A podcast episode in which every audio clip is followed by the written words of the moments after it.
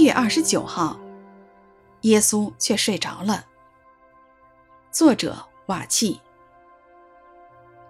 耶稣上了船，门徒跟着他，海里忽然起了暴风，甚至船被波浪掩盖，耶稣却睡着了。马太福音八章二十三到二十四节。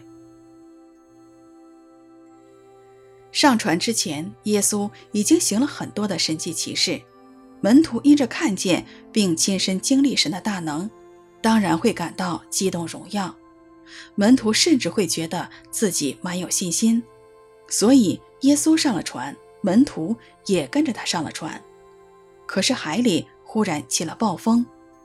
甚至船被波浪掩盖，在这紧急的关头，尽管门徒在狂风骇浪中挣扎着，耶稣却睡着了。是的，在门徒看来不应该睡着的时候，耶稣却睡着了。基督徒在信仰之初，常会经历到跟随耶稣的美好甘甜，是因着诸事顺遂。后来，当困苦和患难在毫无预备的情况下突然临到时，才明白，跟随耶稣并不总是一帆风顺的，也会遇到暴风巨浪。神的看顾赐福仿佛不见了，生命中的平安喜乐失去了，满满的信心变成了满腹的疑惑不安。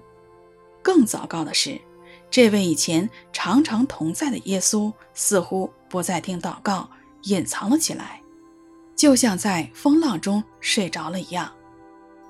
我们遇到人生风浪时，耶稣却睡着了，就是要显明我们信心的真相，让我们的信心有真正的成长。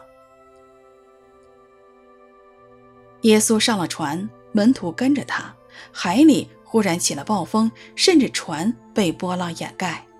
耶稣却睡着了。马太福音八章二十三到二十四节。